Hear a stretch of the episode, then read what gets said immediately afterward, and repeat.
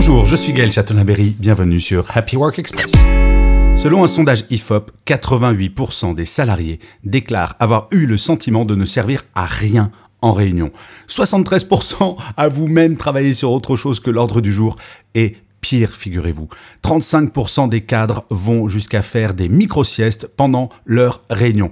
Alors oui, nous faisons trop de réunions. Un autre chiffre comme ça, juste pour se faire plaisir. Un salarié français va passer chaque année 24 jours de 24 heures en réunion. Vous imaginez?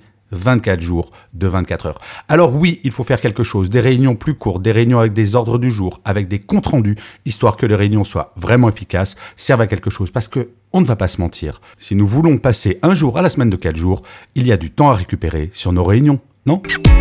Merci d'avoir écouté cette nouvelle version de Happy Work Express et à demain pour un nouveau chiffre.